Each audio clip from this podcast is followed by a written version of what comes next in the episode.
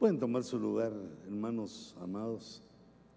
Si me acompañan, hermanos, a la escritura, quisiera leer un verso de el apóstol Pedro, la segunda epístola que escribió el apóstol Pedro, en el capítulo 2 y verso 18.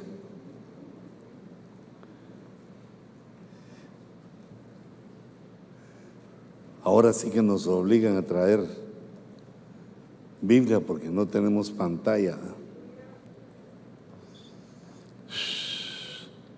Aunque sea una papaya, voy a traer para ver si no se convierte en pantalla. Bueno, mejor en lugar de hacer bromas, dice, pues hablando con arrogancia y vanidad, seducen mediante deseos carnales por sensualidad a los que hace poco escaparon de los que viven en el error. Qué lindas palabras las de Pablo, qué bien puestas.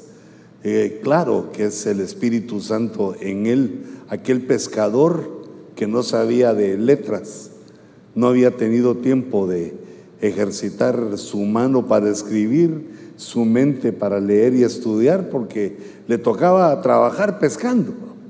Pero el Espíritu Santo hace una obra maravillosa y ahora leemos ese verso glorioso, lleno del Espíritu. Y así como Dios lo hizo con Pedro, también lo quiere hacer con nosotros. El conocimiento del santo es inteligencia. El conocimiento de Dios hace una obra maravillosa o va haciendo, es un proceso que Dios va haciendo en nuestro espíritu, alma y cuerpo hasta que llegamos a ser eh, pues otras personas totalmente diferentes. En el caso de Pedro, del pescador analfabeto a el apóstol con una pluma tan fina, tan regia para escribir eh, estos puntos. Padre, Señor, esa es eh, tu palabra. Añádele, Señor, una unción de entendimiento sobre nosotros que tu sabiduría, que tu fuerza, tu poder venga sobre nosotros y empiece o siga el proceso para que podamos conocerte más y más. Te ruego, Señor, que mire nuestro corazón, que nos proponemos recibir de ti. Mira, Señor, nuestras intenciones y nuestro tiempo, cómo, Señor, te buscamos a la hora del servicio. Tenlo por ofrenda también, Señor, de nuestro tiempo, de nuestra mente, nuestros pensamientos. Y haz una obra gloriosa en nosotros. En el nombre de Jesús. Amén. Y amén. Y tenemos confianza al pedirle eso porque vemos cómo lo ha hecho en otras personas, como en Pedro, eh, cómo cambió su vida. No solo con esto que les decía, sino que cuando conoció a Jesús, apenas si se menciona a su esposa, pero ya cuando estaba crecidito en el Evangelio, él era el único apóstol del que se toma nota, que iba con su esposa a, a donde lo enviaba Dios, iba con su Fedra, pues no sé si así se llamaba, pero me suena bonito, Pedro y Fedra. Porque Pedra muy duro, o Petra, Petronila. Pero, hermanos, este verso que yo leía y que eh, quiero explicarlo a ustedes y con la mesa de la Santa Cena servida, es que el pecado no es parte de la humanidad, no es parte de lo que nosotros somos, sino que el pecado entró, como nosotros sabemos, por un tropiezo de Adán como nuestro padre. Al tropezar él, el pecado entró en el mundo y entonces se hizo parte de nosotros. El pecado entra, digamos, a, la vida del hombre, al espíritu, y, mata al espíritu, entra al alma y la corrompe y luego también al cuerpo y lo enferma. Eh, es decir, que el ladrón, dice la Biblia, vino a robar, a matar y a destruir. Eh, como en este, en este caso lo aplicamos, cuerpo, alma y espíritu. Es una, eh, digamos, es un plan del adversario tan estructurado, tan bien hecho, que entra a todo nuestro ser integral. Y el hombre al acostumbrarse al pecado cree que así es, cree que así somos y se confunde. El pecado va entrando por muchas formas. Digamos, entra a la genética. La genética es invisible, es microscópica. La genética la ha descubierto el hombre en las últimas décadas por la tecnología, pero eso no lo sabíamos antes. Eh, no lo sabíamos comprobado por la ciencia, pero sí lo sabíamos por la Biblia, porque la Biblia nos enseña que la iniquidad de los padres pasa a la siguiente generación, según dice Deuteronomio 20, que la iniquidad de los padres eh, se le lo hereda, digamos, utilizamos la palabra hereda, la tercera y cuarta generación. Quiere decir, hay una correspondencia, hay un transporte de la iniquidad, del pecado de iniquidad, vía genética a nuestra descendencia. Se salta una generación, se salta la siguiente generación y cae en la tercera y en la cuarta. Pero no solo así, sino que el mal y el pecado se absorbe, se absorbe por muchos procesos que digamos, aunque son invisibles, tenemos ejemplo en nuestro cuerpo. Eh, por ejemplo, digamos, eh, si uno pone sus piecitos en una sustancia, eh, la, la piel de los pies absorbe esa sustancia y puede llegar a enfermarnos o a hacer una medicina. Si nosotros exponemos nuestra alma a escuchar algo o a ver algo, puede contaminarse por, por el pecado. Es decir, que entra de muchas formas al ser humano y entonces pareciera que ya sí somos. De pronto aparece eh, Jesús, nos muestra en su palabra que somos pecadores y que tenemos una deuda con Él y por la cual vamos a ser juzgados y el Espíritu Santo nos conduce al arrepentimiento. Y cuando nosotros nos arrepentimos, conocemos la primera noticia que Jesús derramó su sangre por nosotros y que Él cargó todas nuestras iniquidades. Y al recibir nuestro conocimiento, eh, esto es muy importante para que todos lo veamos, porque el conocimiento es lo que nos fortalece y es la herramienta, nuestra arma para luchar contra el pecado. Cuando nosotros tenemos el conocimiento que Jesús pagó por nosotros, nos aferramos a esa fe, nos aferramos a esa buena nueva, a esa buena noticia que nos revela el Evangelio, e inmediatamente pedimos perdón, lo recibimos y somos perdonados de todos nuestros pecados eh, anteriores, todos los pecados pasados, por malos, por horrorosos, tenebrosos, por gachos que hayan sido nuestros pecados, nos, nos son perdonados cuando venimos a Cristo. Y ahí entonces está todo bien. Estábamos en el ambiente negativo, estábamos hasta abajo en lo negativo. Y ese perdón nos lleva a un punto neutro. Fuimos perdonados. Ya no nos están exigiendo nada al Señor por todo aquello que hicimos. Ya fue borrado con la sangre de Cristo el listado de pecados y estamos en una situación de paz y, de querer obedecer. Esa es una de las señales de que hemos hecho las cosas conforme al Evangelio, que no hay hipocresía, que queremos obedecer y entonces luego viene eh, el el bautismo, como lindamente lo cantábamos hoy, el bautismo es similar al paso que tuvieron los hebreos en el Mar Rojo. Cuando nosotros nos bautizamos, todos aquellos enemigos del mundo que nos perseguían quedan anegados, quedan destruidos. Por, eso el gozo que se siente cuando decimos, no quedó de ellos ni uno. El mar rojo los arrasó a todos y los destruyó.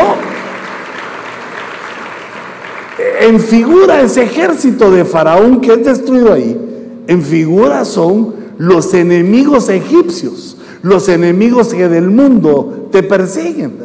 Eh, las cosas que hiciste, eh, malas que ocasionaron persecución, van a ir eh, olvidando, desapareciendo, así como Dios lo hizo en el Mar Rojo. Pero ahora resulta que nos toca el desierto. Y en el desierto empiezan las luchas, empiezan las tentaciones. Esto puede ser eh, tomado como el concepto del bautismo de fuego. El bautismo de fuego es aquella prueba que recibimos todos los cristianos. No hay ni uno. Incluso Jesús pasó para darnos el ejemplo. Pasó injustamente porque no lo merecía.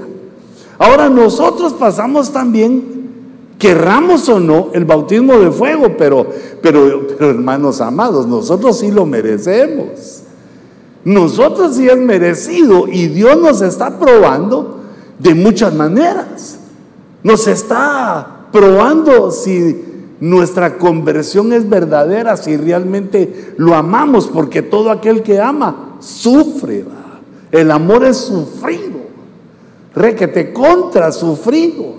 Y uno cree que va a ser una cama de rosas, que los pétalos caen así, como reciente vemos, vimos cómo los tiran cuando se casan las personas. Pero yo estaba viendo que entre los que tiraron pétalos, uno tiró los pétalos y le pegó un guamazo aquí al, novio. Y yo dije, ah, ahí le está diciendo el Señor que casarse no, no es todo de pétalos de rosa, sino que también duelen los petalazos de rosa. Y la rosa también tiene sus espinas. Hay que saber tomarla. Pero, pero fíjense el punto. Lo que les estoy diciendo es que ahora somos probados ya aquellos enemigos se quedaron atrás en el Mar Rojo, en el bautismo. Ahora el bautismo de fuego es resistir al pecado. Pero el punto de aquí no es que el que peca ya se arruinó, sino que lo que Dios quiere ver es nuestra batalla contra el pecado. Nos comprende que somos debiluchos y lo que quiere es que no nos quedemos tirados que no, no, no huyamos, porque lo que querían, la tentación que tenían los judíos, o, perdón, los hebreos en el desierto era regresarse al mundo. Lo que ellos querían era regresarse. Decía, pero aquí en el desierto ni siquiera cementerio tenemos. Mira que ellos pensando en morirse. Y Dios dándoles vida, Dios mostrándole otro, otro ambiente, otro desierto donde los iba a empezar a tratar de acuerdo a su propósito para ser una nación poderosa, una nación con ejército, una nación bien estructurada. Pero aquí es lo que decían es que aquí no hay comida como ya nos daban los, nos alimentaban los egipcios, pero los hacían trabajar de gratis. Aquí no hay donde eh, morirse, no hay cementerios. Mejor regresémonos. Entonces la tentación de regresarse, de abandonar la iglesia, es una de las tentaciones que se sufren en el desierto y está, eh, digamos, dentro de este bautismo de fuego. Que el bautismo de fuego se acaba cuando somos probados. Pero si no terminamos esa enseñanza si no terminamos ese bautismo dejando que Dios nos pruebe. Mira, Dios nos prueba cuando no hay. Dios nos prueba cuando nos ofenden. Dios nos prueba cuando nos humillan. Eh, Dios nos prueba cuando, cuando las cosas no salen como queremos. Y entonces estamos al mismo tiempo que batallando contra lo que nosotros pensamos que debería ser, Pero los pensamientos de Dios son más altos que nuestros pensamientos. Lo que nosotros pensamos se queda aquí en la tierra, no llega a los niveles que Dios tiene como propósito para nosotros. Y entonces resulta que el enemigo quiere hacer o se propone hacer, yo lo llamé un infanticidio. Un infanticidio es el asesinato de un niño. Bueno, que ahora está bastante socorrido ese tema, de, de, muchas maneras, por la esclavitud que se ha manifestado en el mundo de niños y, además eh, en el aborto y en otra serie de situaciones de quererlos, de quererles arruinar su sexualidad desde pequeñitos. Digamos, el infanticidio es el querer hacerle mal a un niño, el querer matar a uno, pero no solo niño, porque a mí se me hace, digamos, infante, ya llega, digamos, un niño eh, que ya tiene 9, 10, 11, es un infante, digo yo, hasta los 13 o 14 años que ya se convierte quizá en un adolescente. Porque nosotros, hermano, cuando nos convertimos a Cristo, somos unos, somos infantes. Y entonces una de las cosas que hace el enemigo para que no pasemos la prueba del desierto es que nos hace, nos pone pensamientos chillones. Ya viste cómo te tratan. Ya viste que no te toman en cuenta. Ya viste que te, te empiezan a meter cosas en la mente. Y tal vez es cierto, pero es que estás pasando la prueba de la humildad, de la humillación, del entendimiento, de la sabiduría. Estás pasando una prueba y esa, toditos las pasamos y, y muchas veces no la aguantamos. Pero yo les decía entonces que el adversario cuando ve que más o menos uno está socorrido en la prueba, que uno está aguantando la prueba y sigue adelante, entonces envía ministros falsos Recordate que lo falso para ser falso tiene que parecer bastante a lo verdadero. Porque si lo falso no se parece a lo verdadero, no engaña a nadie. Y lo falso tiene la característica que está hecho casi igual a lo verdadero para que engañe. Y como ese engaño tiene que ver con la estrategia diabólica porque dice Apocalipsis en el capítulo 12 que eh, el diablo, el dragón, que el Señor lo reprenda, es el que engaña en presente, es el que engaña a todo el mundo. Pero nosotros ya no estamos en el mundo, sino que nosotros estamos, digamos, en nuestro desierto, peleando para llegar a Canaán.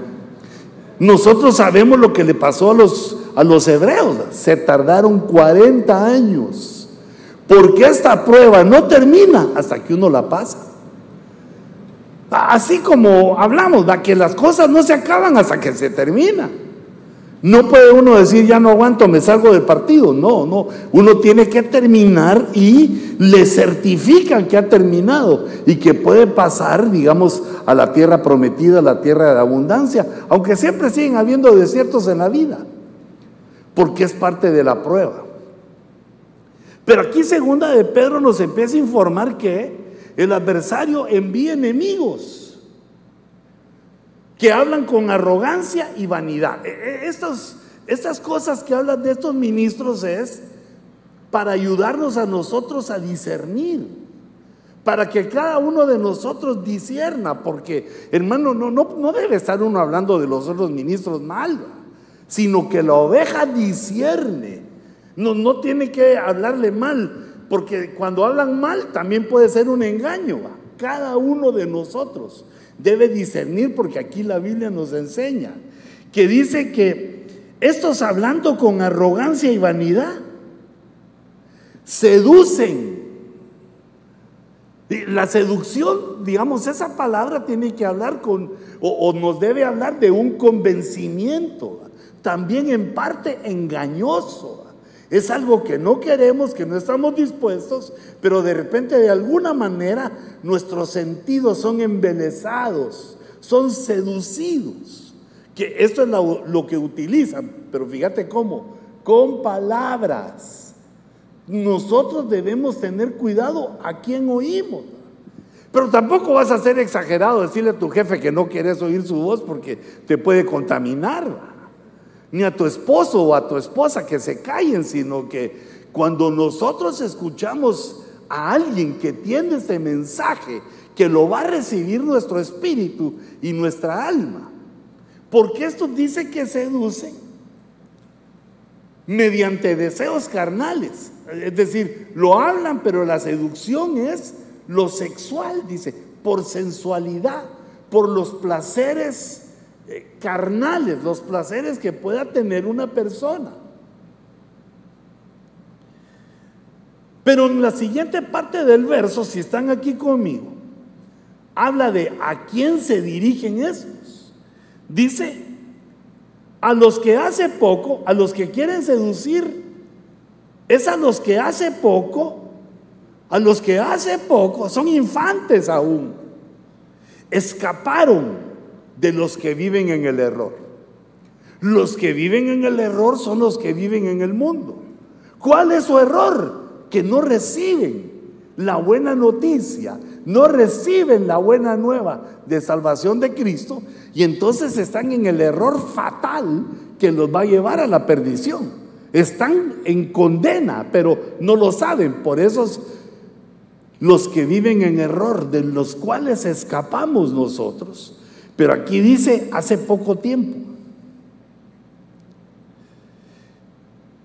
Siguiente verso dice, les prometen libertad, mientras que ellos mismos son esclavos de la corrupción.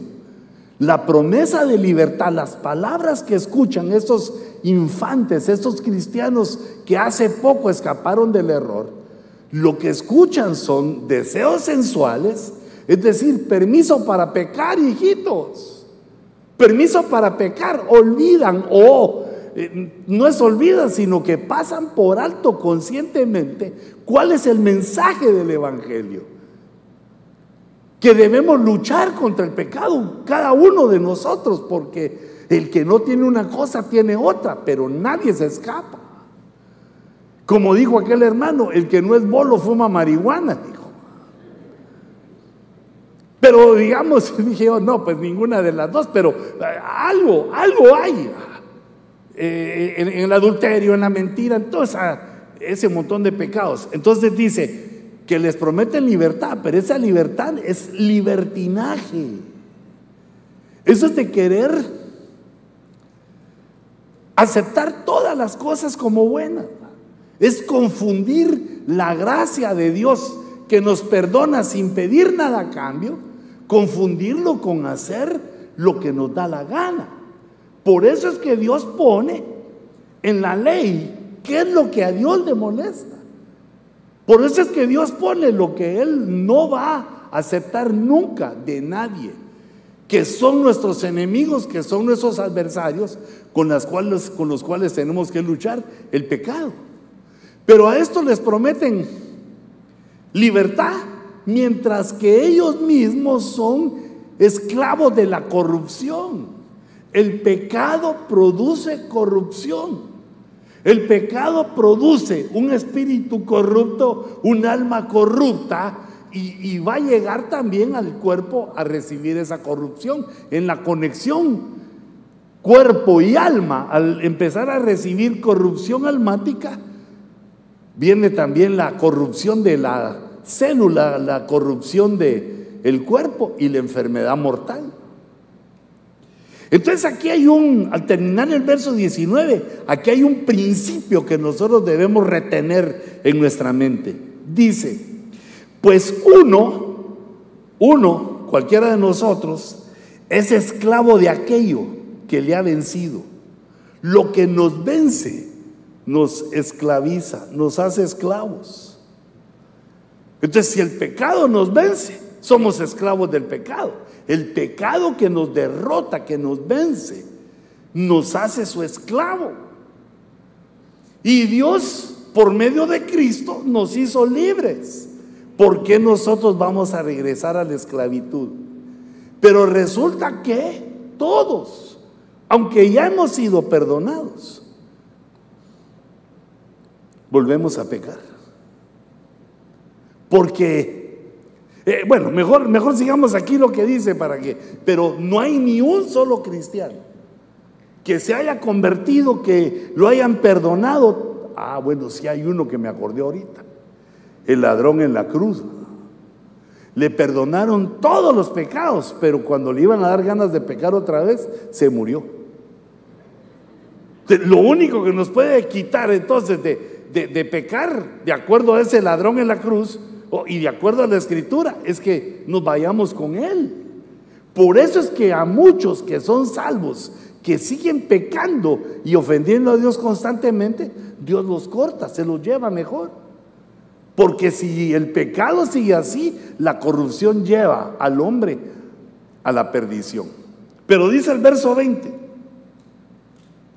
porque si después de haber escapado de las contaminaciones del mundo, pero te recordás del, principio que dijimos,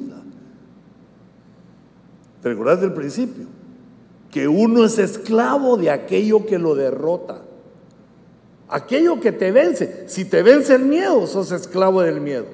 Si te vence el adulterio, sos esclavo del adulterio. Entonces, en el nombre de Jesús, yo declaro que Cristo nos ha hecho libres y que debemos luchar contra el pecado que nos acecha. ¿Cuál es el pensamiento del adversario? Matar a aquel que nació de nuevo matar a aquel que nació de nuevo. Y entonces lo empiezan a predicar esos, esos con palabras arrogantes y vanidosas, llenas de vanidad. Empieza a tratar de contaminar para perderlo, para arrancarlo de aquel camino que había tomado.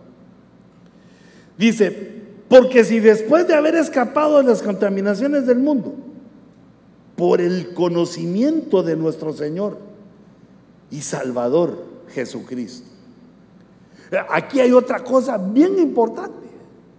Lo que nos hace abandonar, bueno, creo que ya lo dije, que lo tomaras en cuenta. Lo que nos hace derrotar es el conocimiento. Ahí dice que los que escapan, los que escapamos de las cosas del mundo, es por el conocimiento de nuestro Salvador, nuestro Señor y Dios, Jesucristo. El conocimiento de Cristo va actuando. Nosotros no nos damos cuenta, son procesos invisibles, donde el Espíritu Santo, el Espíritu de Cristo, el Padre, actúan en nuestro ser integral, cada uno individualmente de acuerdo a cómo el conocimiento va entrando a nuestra mente, de cómo vamos conociendo. ¿Y qué es lo que hay que conocer? Pues a Cristo, porque Cristo es la buena nueva, Cristo es la buena noticia de que tenemos un camino santo, un camino al lugar santísimo y tenemos en lugar de perdición salvación. Entonces dice aquí que es por medio del conocimiento. No hay que menospreciar el conocimiento. Claro que hay otras cosas. Claro que sí, hay otras muchas cosas. Pero no hay que despreciar el conocimiento. Por eso Dios dejó el discipulado, dejó los cultos, ha permitido que haya redes sociales, porque la, la palabra debe de correr, el conocimiento debe de venir porque es el que nos hizo escapar de las contaminaciones del mundo. Pero estos que escaparon, dice, mira el problema, de nuevo, de nuevo, o sea que había pasado antes, son enredados en ellas y vencidos. ¿Quiénes son ellas? Las contaminaciones. Son enredados en las contaminaciones anteriores y vencidos. Y lo que viene después es que la condición postrera, la condición futura, viene a ser peor que la primera. Eh, entonces esta forma de matar a los nacidos de nuevo, esta forma de infanticidio es hacernos regresar a lo que hacíamos en el mundo. Porque nuestra alma quedó marcada con eso. Porque el pecado que hacíamos en el mundo lo hicimos muchas veces, repetidas veces. Qué sé yo, cientos de veces, de acuerdo, de acuerdo a la edad que uno tiene. Y entonces el alma erróneamente piensa que es parte de ella, que necesita el pecado para vivir. Y la concupiscencia se llama eso. Empieza a pedir a que el pecado y el enemigo que nos conoce envía la tentación. La tentación es enviada a nosotros, la concupiscencia la ve, la queda seducido otra vez y admite de nuevo el pecado, caer de nuevo en el pecado del cual había sido liberado. ¿Y eso a qué nos lleva? A una condición peor que la que teníamos antes. Peor. Nos advierte que ese, si permitimos ese infanticidio, si permitimos que nos maten, eso nos va a llevar a la perdición. Dice, de nuevo son enredados en ellas y vencidos su condición postrera viene a ser peor que la primera. Pues hubiera sido mejor para ellos, ellos quiere decir que nosotros, negativo, cambio y fuera. Son otros los que les pasa, pero nosotros tenemos que saber para permanecer firmes en lo que hacemos. no, no es como que te invitaron a ser socio de un club social y deportivo. Te invitaron a participar. No, no, no, no hermano, ni, ni siquiera en una religioncita, sino que las buenas nuevas, el Evangelio es la proclamación de la verdad divina. Nos mandaron algo eterno y nos llamaron a pertenecer a esto y no movernos de nuestra fe. Fíjate, hubiera sido mejor para ellos no haber conocido el camino de la justicia que habiendo conocido, apartarse del santo mandamiento que les fue dado. O sea que es algo perverso, pervertido, maligno, que no debemos permitir. Todo el que, digamos, sigue esa vereda de que vuelve al pecado y no busca cómo limpiarse y derrotarlo y luchar contra el pecado, su condición viene a ser peor, le va mal. De tal manera que termina el verso 22 diciendo, les ha sucedido a ellos. Fíjate que no dice nosotros, no dice vosotros, les ha sucedido a ellos. Según el proverbio verdadero. ¿Cuál es el proverbio verdadero? El perro vuelve a su propio vómito. Y doble, doble proverbio y la puerca lavada vuelve a revolcarse en el cielo, no en el cielo, en el cielo. Eh, es decir, esos proverbios nos hablan de que eh, el perro ingirió algo tóxico, algo que no era de él, que no le hacía bien, algo venenoso, algo, algo tóxico. Y entonces su organismo lo que hizo es devolverlo sacarlo, porque si lo absorbía, lo podía matar. Y cuando el perro ve que le quedó vacía la panza porque su organismo rechazó lo que se había comido, se lo vuelve a comer. Prefiere envenenarse que tener limpia su pancita. Y entonces así nos puede pasar a nosotros, porque dice, este es el proverbio verdadero. El proverbio verdadero es que Dios nos saca, Dios nos libera de cosas y, nosotros después las vemos y las volvemos a agarrar. Tal vez muy duro con el vómito del perro, hermano, pero Dios quiere que sintamos el golpe de lo que hacemos cuando Él nos ha limpiado y regresamos a lo mismo de antes. Es un error. Claro que por debilidad lo conocemos y Dios lo está tomando en cuenta porque nos está diciendo, yo conozco tu, tu problema, Y Él conoce nuestro problema. ¿Quién se puede ocultar de Dios? ¿O quién puede decir, no, Señor, yo no? Pues si uno no es como el perro arrepentido que vuelve a su... Ah, no, el perro arrepentido es dicho espíritu. Entonces es como esa puerca lavada. ¿Quién baña sus puercos, hermano? ¿Por qué? ¿Por qué no los baña? Porque inmediatamente cuando vean el lodo, el cieno, se vuelven a regresar y se vuelven a manchar. Entonces el proverbio verdadero nos está diciendo que no cometamos el error del perro ni tampoco de la puerca lavada,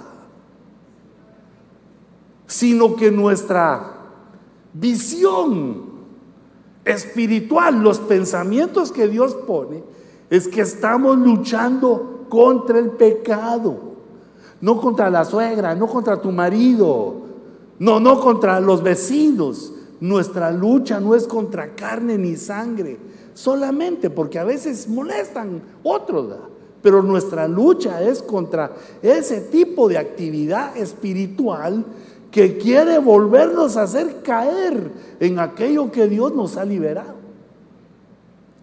Y de hecho, de alguna manera, en alguna ocasión, lo logra. Lo logra el enemigo.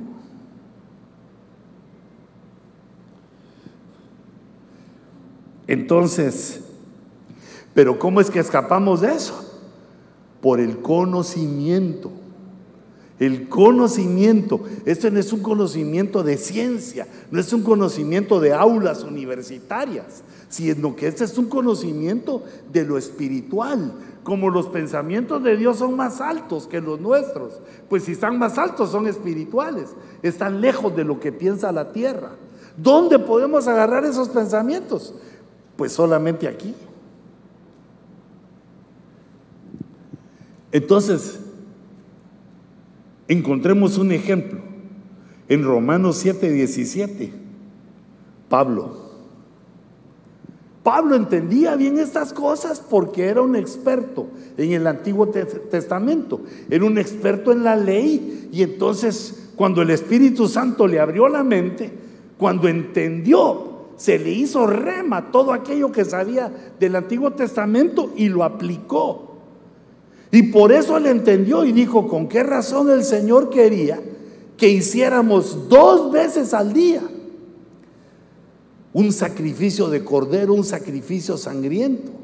Porque Dios sabía que si no era en la tarde, era en la mañana que pecábamos. O tanto en la mañana como en la tarde. Había que tener constancia de la sangre. Constancia, constantemente la sangre en el altar para decirle, Señor, perdónanos porque no podemos.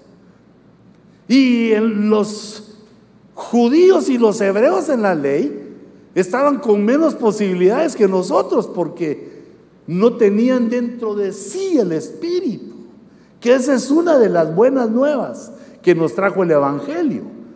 Cuando el conocimiento nos hace entender que no es por nosotros, no es por buena gente, no es por carita, no es, por nada, sino que Dios nos escogió. Y cuando recibimos a Cristo, el Espíritu Santo hizo morada en nosotros y nos convirtió en templos del Espíritu.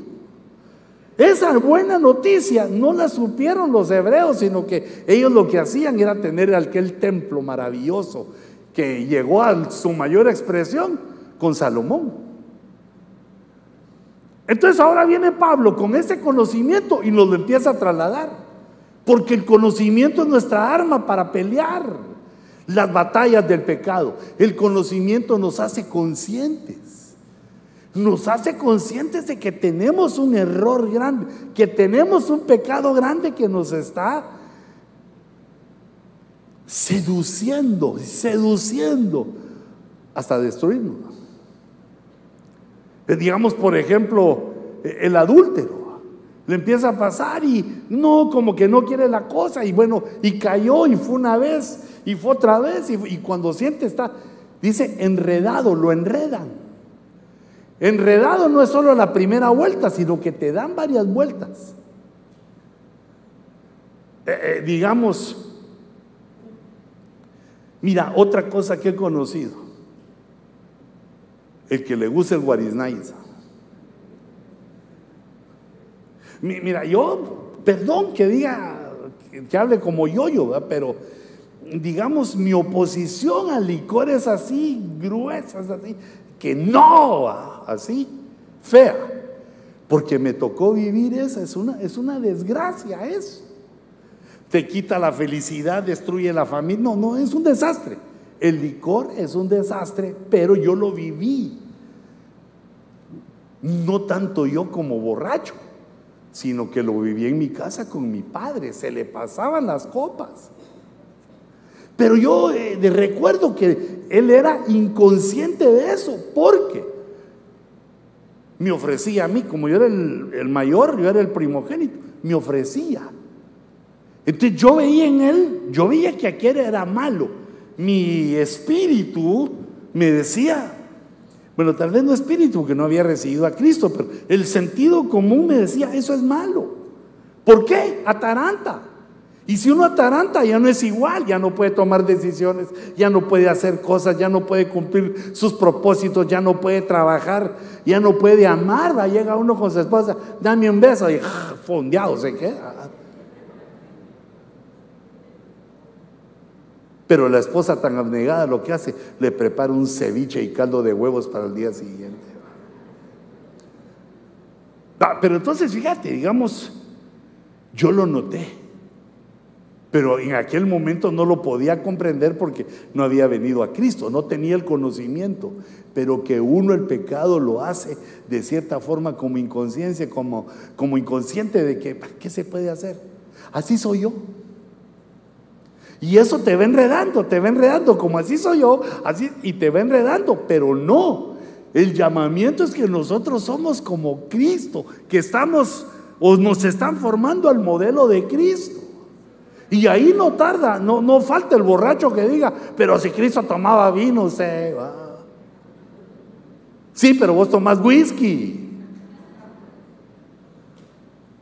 E, entonces, como convenciéndonos, convenciéndonos de que no está mal lo que está mal, como queriendo pasar por alto el conocimiento.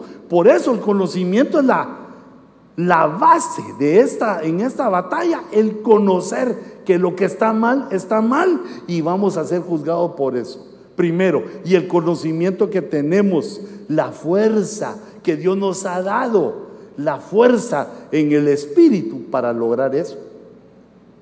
Y una de las formas que nos da es la cena del Señor. Pero fíjate, miramos a Pablo qué hace, porque al primero que le que se dio cuenta y lo deja escrito es Pablo. Dice Romanos 7:17. Así que ya no soy, ya no soy yo el que lo hace, el pecado sino el pecado que habita en mí. Mira qué tremendo. Ya había sido limpiado. Ya había sido perdonado. Pero el pecado habitaba en él. El pecado aún habita en nosotros. Por eso es que hay que batallar contra él. Porque yo sé que en mí, dice Pablo, es decir, en mi carne, no habita nada bueno. La carne es el cuerpo y el alma no el Espíritu. El Espíritu llega, el Espíritu de Cristo llega, el Espíritu Santo llega el Espíritu del Padre y el Espíritu queda liberado. Pero el alma no, el alma debemos seguir luchando contra el pecado que hay en el alma y es el que dice aquí, yo sé que en mi carne no hay nada bueno. Lo que hay ahí son los vestigios de aquellas cosas de las que fuimos perdonados que quieren volver a surgir en nosotros.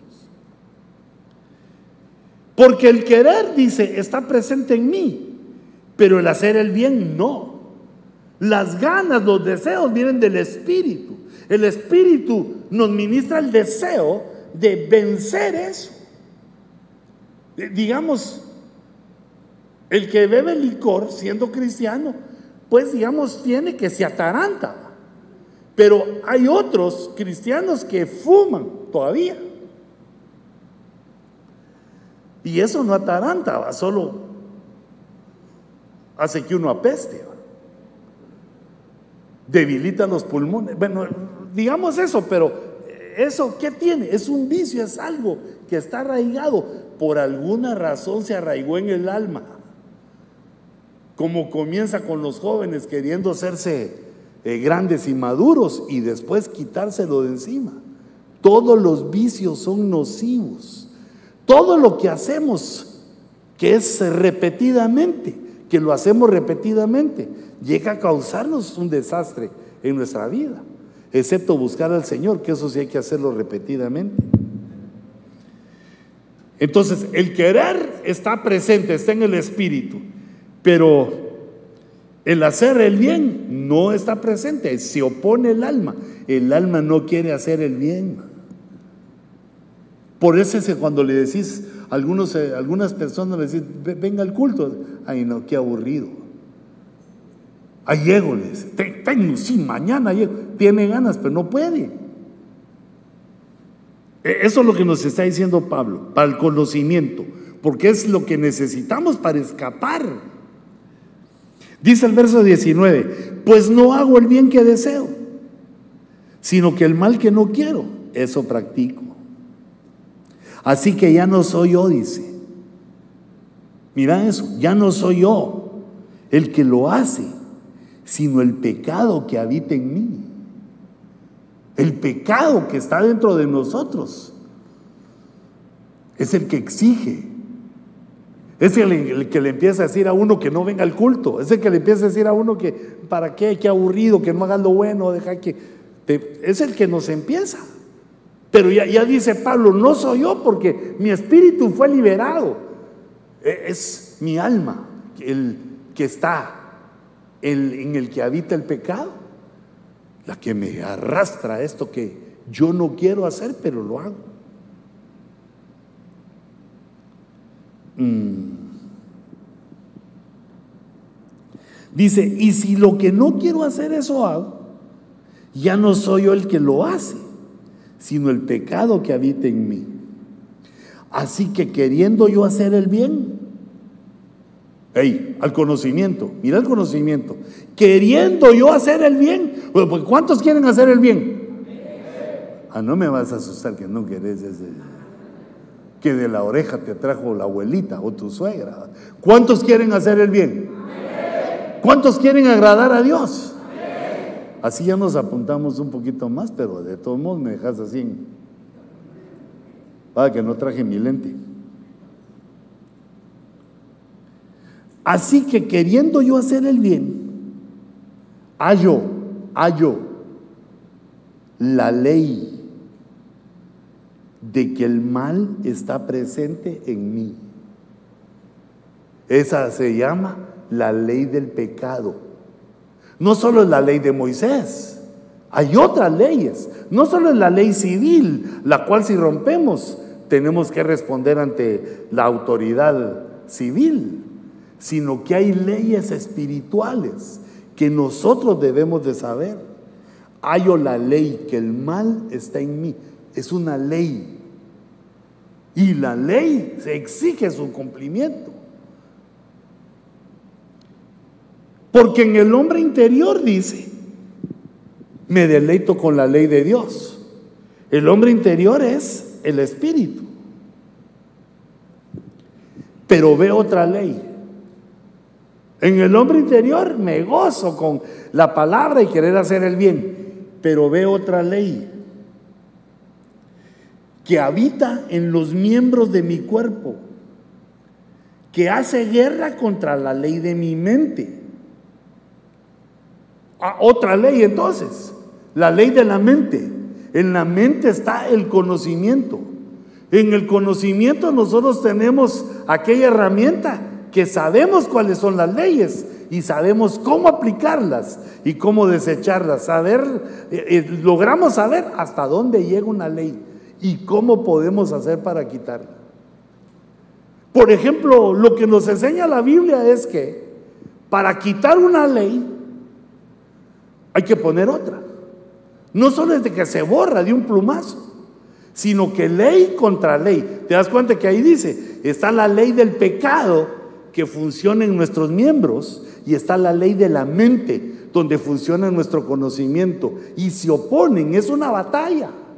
La ley del pecado que quiere que pequemos como antes, o peor. Y la ley de la mente que nos recuerda que fuimos salvados, que fuimos bautizados, que nos recuerda las cosas. Es ley contra ley. Fíjate, por ejemplo, se convencen al emperador persa y firma una ley para matar a todos los judíos. Y ya cuando va llegando la fecha de matar a todos los judíos, se entera que su esposa, Esther, era judía. Y que él había autorizado que los mataran, que también se le iba a echar a ella. Y entonces ella le dice, por favor, mi rey. Mira qué buen ejemplo para ti, hijita, para que le digas a tu esposo. Por favor, mi rey, elimina esa ley. Miraste en verso, el rey elimina la ley. Y él le dijo, no puedo, ya la firmé con mi anillo, la ley está firme, no la puedo hacer.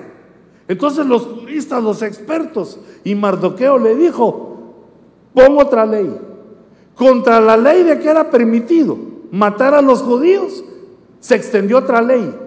Que era permitido que los judíos se defendieran. Y cuando los que lo querían matar llegaban con una pistola 45, aquellos le salían con una ametralladora. No se elimina la ley, no se borra la ley. Esto es, digamos, en un ambiente de juristas, en un ambiente legal, sino que se pone otra ley que la equilibra o otra ley que la anula, pero es ley contra ley. Entonces nosotros tenemos el conocimiento, la ley de nuestra mente, para anular la ley que está en nuestros miembros, que es la ley del pecado. Mira, ¿cuáles son nuestros miembros? Este, todo nuestro cuerpo está lleno de miembros. Los ojos son miembros, los oídos, los gustos, el gusto, las manos, los dedos son miembros. Y yo digo, cada falange del dedo es parte del miembro, son miembros, las manos, los pies, nuestros órganos sexuales, son miembros de nuestro cuerpo. Muy duro, pero ¿y qué hacemos así de lindo nos hizo Dios? Todo lo puso en su lugar, porque nos hizo a su imagen y semejanza. Ahora viene el pecado y nos ataca digamos, a una persona lo ataca y le pone la ley del pecado en sus miembros porque desde chiquito ha sido ratero, porque sus papás no le daban, su mamá no le daba, entonces como no le daba, él aplicaba la ley de por si no te vuelvo a ver, y entonces lo que él miraba lo agarraba y eso lo hizo experto y después ya, eh, como sale en algunas películas que se chocan con uno y le sacan la billetera, le quitan el reloj y todavía sí le registran las bolsas a ver si, y uno ni siente. Se volvieron expertos en eso. Ya no puede estar en ningún lugar porque donde está anda viendo eso.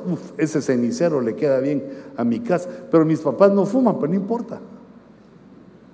Lo vendo a 25 centavos. Ya en su mente solo anda viendo que roba. ¿Por qué? Porque tiene una ley en los miembros. Lo meten a la cárcel y sale y ¿qué vuelve a hacer? Lo mismo que hacía antes. No se corrige porque hay una ley en los miembros.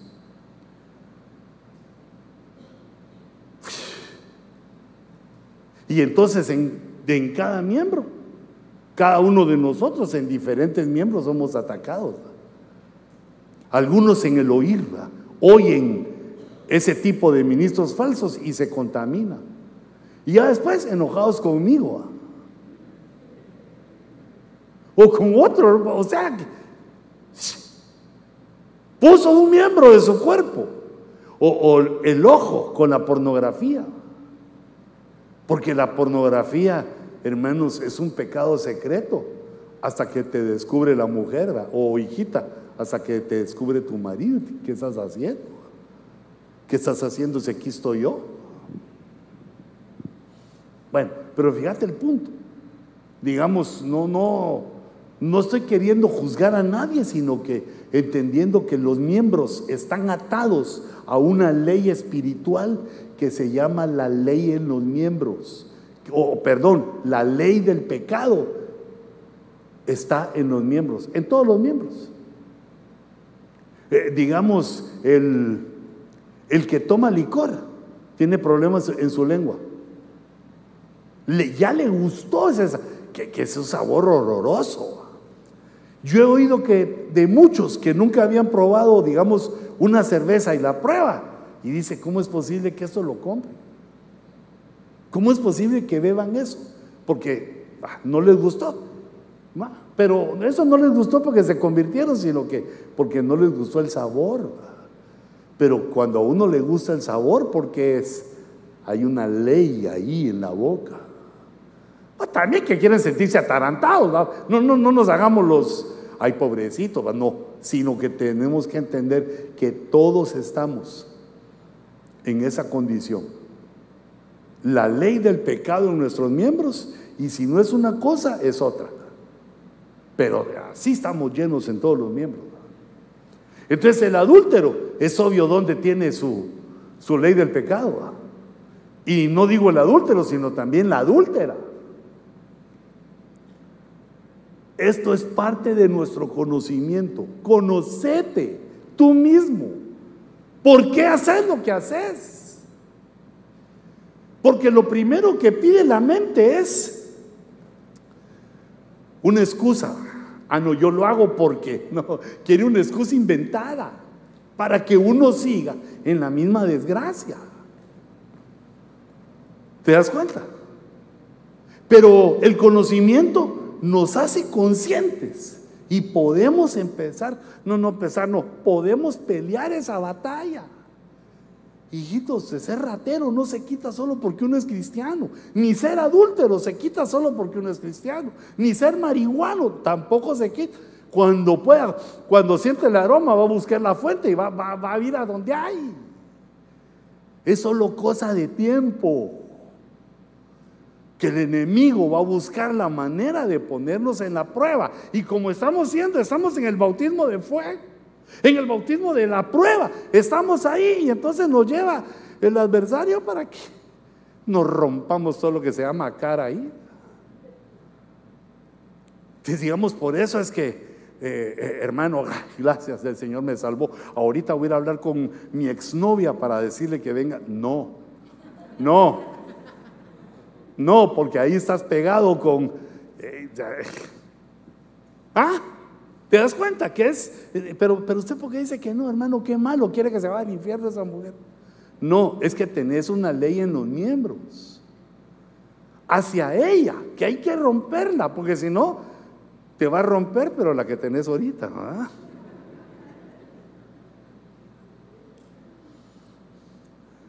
Fíjate que hay personas que toman las cosas que no son de ellas, se arriesgan a que los descubren, los descubran y los avergüencen. Hay otros que son primos de Pinocho que dicen las mentiras, que creen, que, saben que no se las van a creer. ¿De dónde viene, hermano? De Florida, fui a ver a Messi. Porque tiene una, una, su camiseta rosada. Y, hermano, y de verdad que la mentira es una de las cosas que más abunda entre nosotros. Somos mentirosos, va, pero hijita, te quiero decir que comprendas porque eso no quiere decir, ay, no, mejor me voy al mundo porque soy así. Es que esa es la batalla que el Señor quiere que enfrentemos. Primero entendiendo que somos pecadores y que tenemos algún área. Unos tienen áreas, otros hectáreas, hermanos. Pero no hay ninguno que nos salvemos. Esto es para todos. Cuando el Señor venga, debemos estar en esa lucha. Cuando el Señor se aproxime, eh, y, un momentito antes, no sé cuánto tiempo antes de su venida, nos va a derramar otra gracia. Porque ya tenemos la gracia del Padre, ya tenemos la gracia del Hijo antes del rapto se nos va a derramar una gracia para que alcancemos esa victoria. Porque con nuestras propias fuerzas no podemos. Ninguno tiene que ser por el Espíritu. Por eso Pablo, fíjate, siendo quien era, nos dice ahí en Romanos, en, en, la epístola que le estaba escribiendo a los romanos, quiere decir a los gentiles, a los gentiles que se estaban convirtiendo, les estaba diciendo, ni yo puedo, quiero hacer lo bueno y hago lo malo, ni yo pero ¿cómo es esto? Y entonces el Espíritu Santo le empezó a revelar este conocimiento que es para ti y para mí. ¿Cómo se vence? ¿Cómo se lucha? La, victoria final es con la gracia que viene. Pero ahorita lo que Dios quiere ver es que nos enfrentemos al enemigo. Que nos opongamos. Y por eso yo te subrayaba que lo importante, y también para mi vida, lo importante es que el conocimiento nos haga conscientes el conocimiento que nos haga conscientes, porque cuando uno es consciente de quién es su enemigo, sabe contra quién luchar. cuando uno no es consciente de sus enemigos, lo agarran en despoblado. Cuando uno siente, uh, le sale por donde no se esperaba. Pero cuando uno conoce, fíjate que hasta los filósofos griegos que no conocían a Cristo, uno de esos filósofos que es, eh, es mi, digo que es mi buen amigo. Lo he leído a veces y tiene sus pensamientos bonitos. Este decía, conócete a ti mismo. Había abundado él en tal conocimiento como gentil que entendió que si uno no se conoce a sí mismo, aunque conozca un montón de cosas, siempre está derrotado. Mira, cuando la esposa reconoce que es gastalona, que ya la hizo la vida de ocho cilindros, un acelerón y se va un cuarto de tanque. Pero de todos modos, ¿qué, ¿qué, puede hacer? Tiene que administrar su casa, tiene que ser consciente de lo que hace, tiene que ser consciente de su problema y entonces luchar contra eso. Y en lugar de hacer esas cosas, nosotros ¿qué nos ponemos a hacer? a que todos miren en lo que somos tremendos, a que todos se den cuenta de lo que nosotros ya hemos vencido. Y, eso pues tiene un sentido, porque lo hemos logrado de alguna manera, hemos logrado vencer cosas, pero la grandeza es vencer lo que nos vence, porque lo que nos vence nos esclaviza y nos puede llevar a la perdición.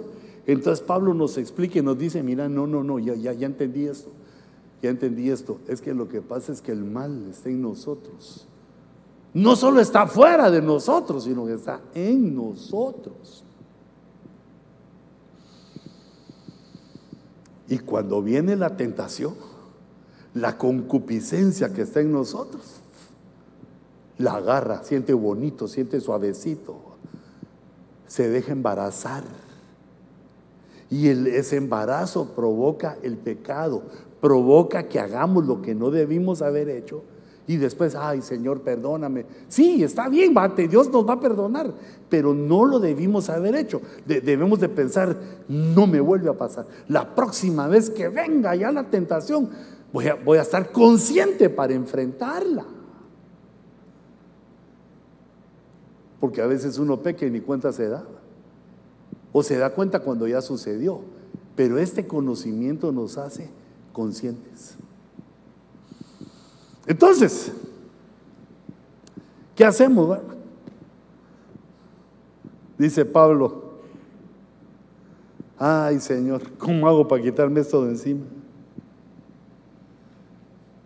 Veo otra ley en los miembros de mi cuerpo que hace guerra contra la ley de mi mente y me hace prisionero de la ley del pecado que está en mis miembros. La ley del pecado está en, nuestros miembros. Y la ley de la mente por el conocimiento. Ambos son invisibles. Entonces dice en el verso 24, miserable de mí.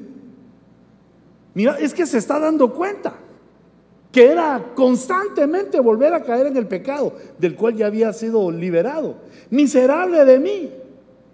¿Quién me librará de este cuerpo de muerte? Gracias a Dios por Jesucristo, Señor nuestro. El único que nos puede liberar es nuestro Señor Jesucristo. Y entonces Él tiene varias estrategias. La primera estrategia para limpiarnos, se me ocurre que es la vital porque vimos el conocimiento, es vosotros ya habéis sido limpiados por mi palabra. O sea que el que ha recibido la palabra de Dios y ha puesto atención, ha puesto su mente, su alma en la palabra, recogió ese conocimiento y la palabra lo ha limpiado. Pero uno se limpia y se vuelve a ensuciar. Y entonces por eso dejó Dios la Santa Cena. Pero uno de todos modos se limpia y se vuelve a ensuciar. Y entonces dejó Dios esta otra estrategia, que es andar en el Espíritu. El que anda en el Espíritu no anda en la carne, o sea que son dos caminos diferentes. El que anda en la carne no puede andar en el Espíritu. Y el que anda en el Espíritu es el que logra vencer. El que oye la palabra, el que anda en el Espíritu. Y la Santa Cena. Porque la Santa Cena tiene, digamos, esos elementos, que hay una confesión del pecado. Ese es un elemento que no, no solo es de que nos comamos el pan y la copa, hermano. No, no es solamente que aquí tengo mi copita, amén, aleluya. Y no, no, no, no, porque a veces, muchas veces lo hacemos así hasta digamos así como ahora que ya va siendo tarde, a que se apure este gordito.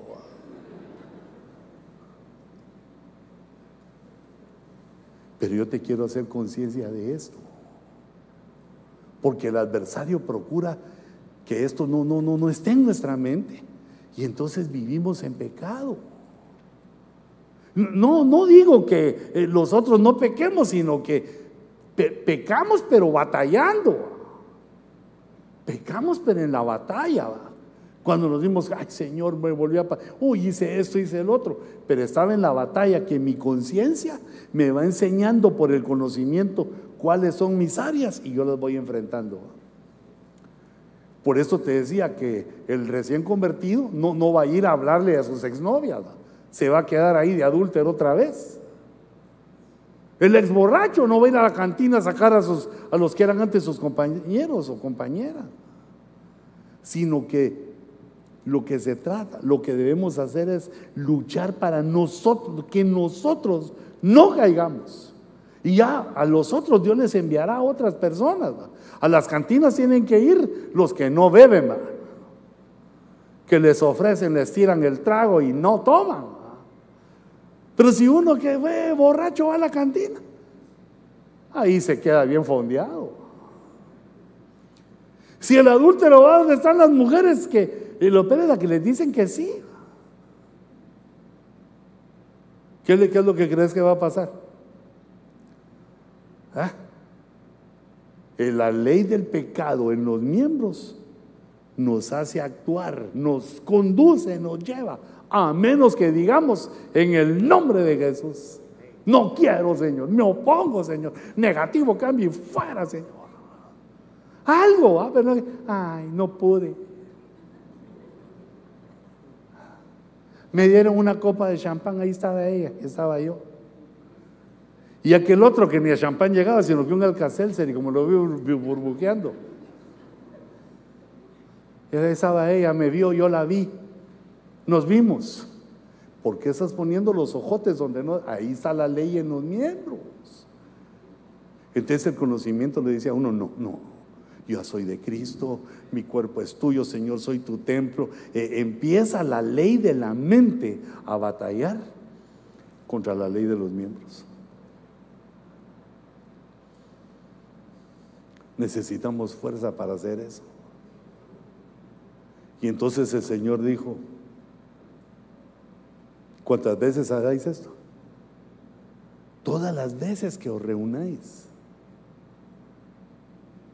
para comer mi cuerpo y para beber mi sangre. yo te voy a dar la fuerza. Te, te voy a dar la inteligencia, el conocimiento. Te voy a ir dando el crecimiento para que te empeces a oponer a todos los pecados que existen en tus miembros. Y que a veces no es uno, hermano, sino que brotan por todos lados. Y entonces, hijita, conociendo esto, no deseches a tu marido o a tus hijos porque cometen un pecado que a ti no te agrada, sino que tenerle misericordia de la situación que está viviendo. De igual manera nosotros como hombres miramos en nuestro cónyuge una situación, en esa linda criatura miramos una situación que no nos gusta, pero no, no desechamos por eso, sino que entendemos que así nos cayó a toda la humanidad. Y que casarnos, tener una familia es que vivimos, que vivimos juntos. Fíjate, por ejemplo, llegaba mi papá y me quería dar un consejo y yo no se lo recibía. ¿Por qué? Por bolo. Pero yo no sabía esto y le hablé del Evangelio. Todos mis hermanos y yo le hablamos del Evangelio y hasta el final, así como aquellos beisbolistas, arrastrándose en la pizza, en la tiza, pero pasamos un montón de tiempo. Y en cambio a nosotros sí nos hizo efecto el Evangelio. Y yo decía, pero no me explico por qué. La ley en los miembros.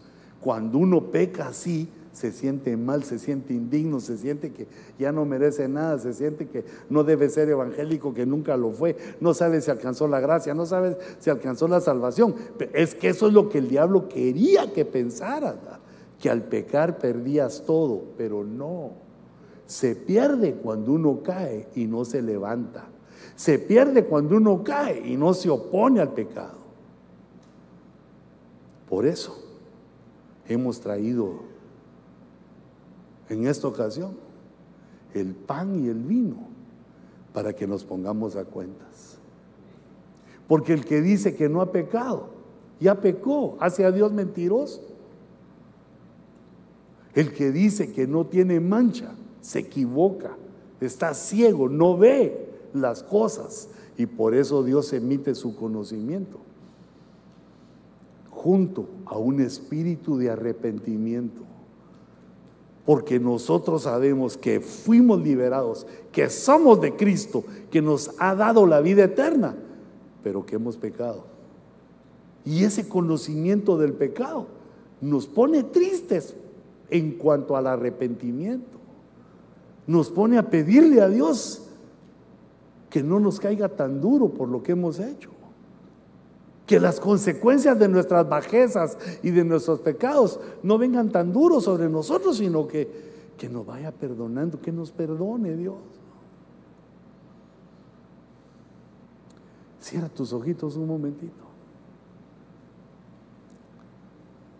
Para esto dejó el Señor.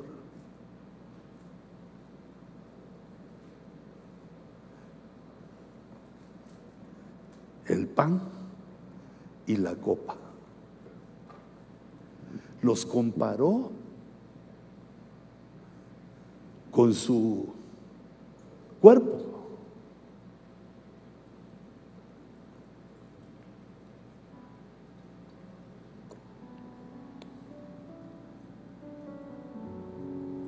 Pueden empezar a repartir hijitas.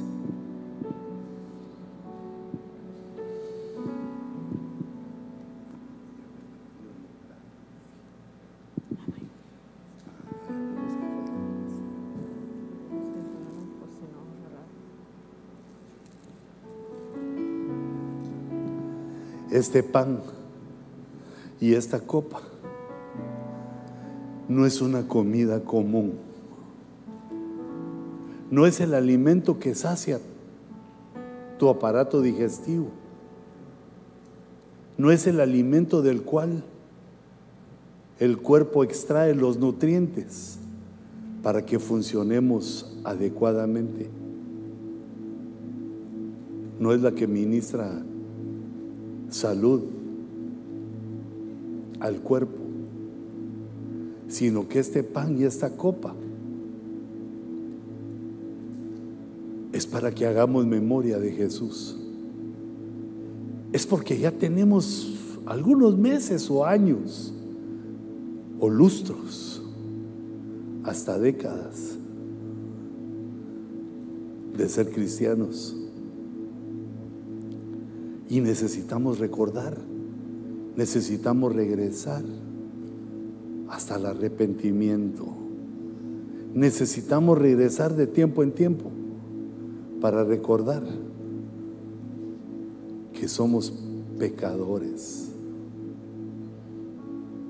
que hemos fallado de muchas maneras. Pero la manera que el Espíritu Santo te está recordando ahorita, esa es en la cual debes batallar.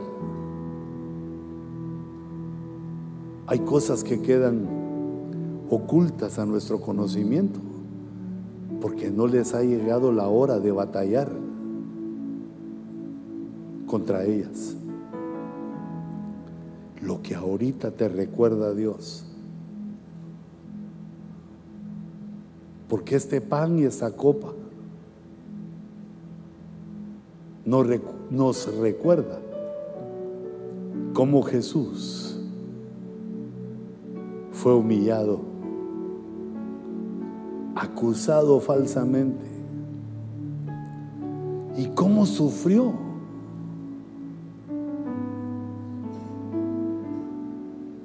La dureza del castigo callado. El profeta Isaías lo vio en una visión y dijo, como cordero mudo que va al matadero. Así el cordero de Dios, pagando por nuestros pecados quiere hacernos conscientes que nuestro pecado tuvo un precio. El dolor de nuestro Señor Jesucristo, el sufrimiento, el oprobio, la vergüenza, ese sufrimiento no debe olvidarse, no debemos pasarlo por alto.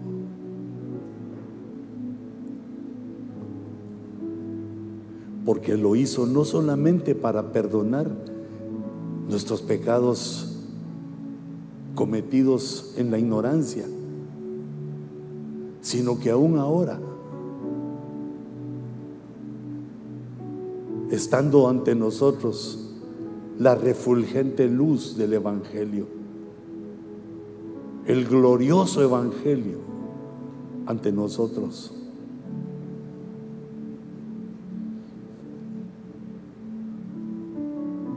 Para que no olvidemos que el pecado fue perdonado porque alguien lo pagó y que no es correcto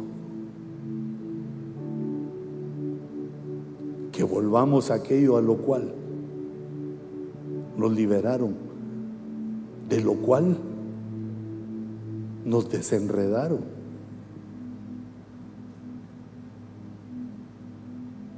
Aquello que trajo para nuestra vida lágrimas y frustraciones, la constante pena de la consecuencia del pecado. Si alguien falta del pan y del vino, por favor levante su manita. Solo los que le faltan los elementos. No tengas miedo de tomarla, porque esto no es para maldición, sino es para bendición. Es la forma como hacemos memoria de aquel que murió por nuestros pecados, que con dolor, con sufrimiento, y con sangre. Ese sufrimiento era el que nos merecíamos. Ese sufrimiento era el que debíamos haber recibido. Y no solo eso, sino aún las llamas del infierno, el castigo eterno del lago de fuego. Es incomprensible para la mente humana un sufrimiento eterno, tan largo, sin medida. Es de esto que el Señor nos ha salvado. Padre, danos un espíritu de arrepentimiento por cuanto tu palabra nos ha lavado. Señor, que este conocimiento nos impulse a oponernos al pecado que tan fácilmente nos envuelve. Señor, en tu nombre, en el nombre de Jesús, yo ministro fuerza para tu pueblo.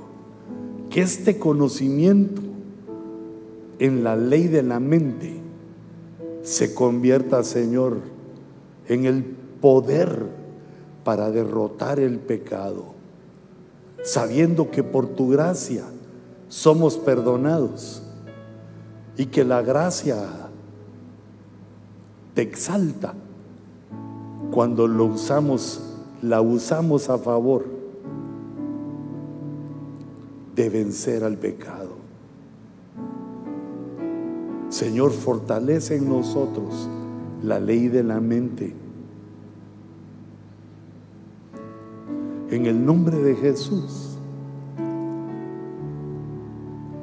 Venimos, Señor, confesando nuestro pecado.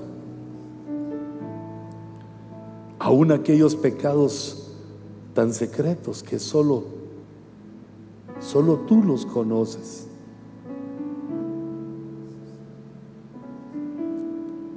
Nos acercamos, Señor, a ti con estos elementos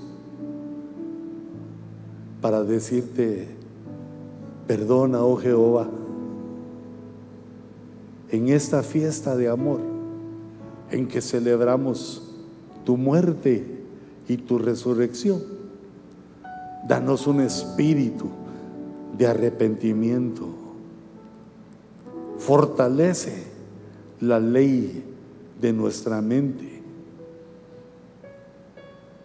y fortalece nuestra voluntad para que voluntariamente, conscientes, nos enfrentemos a la ley del pecado en nuestros miembros. Perdona, oh Dios. Así dile en tu corazón, dile Señor, perdóname. Que le sienta sabor cuando cante oh, inmerecedor. Que le sienta, Señor, sabor cuando canto de tu gracia. Porque sin esto no habría fuerza para enfrentar Señor, bendice este pan y bendice esta copa, en el, con la cual recordamos tu muerte. Y en la copa reconocemos y recordamos tu resurrección, el gozo de que la muerte ha sido vencida, el gozo del que el pecado la iniquidad, la muerte, el diablo han sido derrotados por ti. Este es el pan que hace que rememoremos tus hazañas, Señor. Porque las victorias que tenemos son porque tú las has logrado en nosotros. Tú eres Señor nuestro Dios. Y en esta celebración tomamos el pan y lo levantamos al cielo, recordando que este pan es tu cuerpo, recordando que es tu cuerpo el que sufrió por nuestro pecado, que has quitado de nuestros hombros ese peso.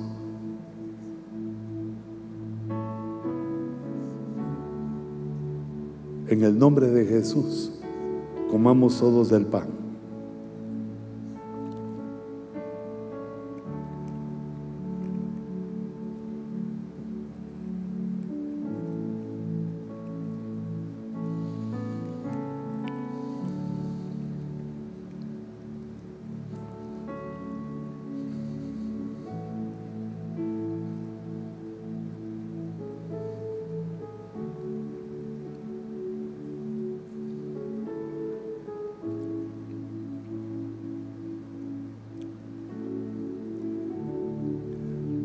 Ya ese pan bendecido,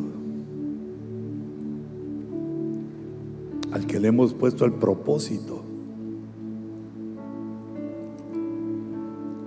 empieza a movilizarse por todo nuestro cuerpo, hasta nuestra genética, hasta donde se ha incrustado, donde se ha metido pecado.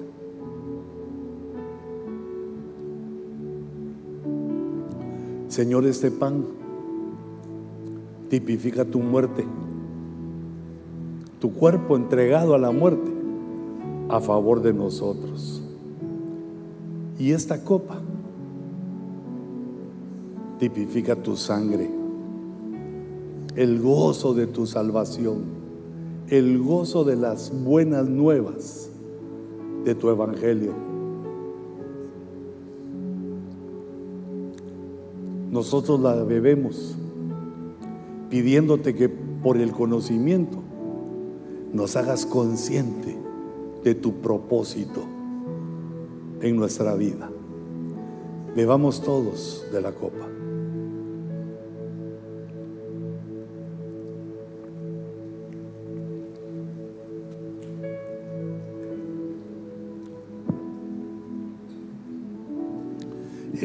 Jugo de la uva,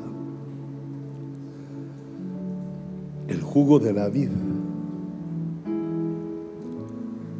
la sangre de Jesús. Un momentito más. Cierra tus ojitos.